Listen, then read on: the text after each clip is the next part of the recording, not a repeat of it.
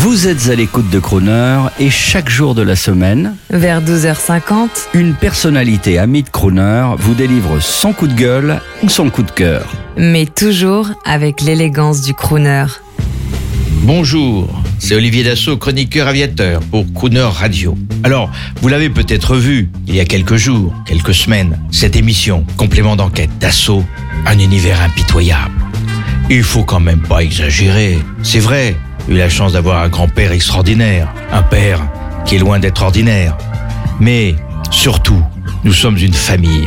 Et on s'entend très bien. Il faut arrêter de dire, penser et critiquer. Dans toute famille, il y a euh, des petites et des grandes histoires.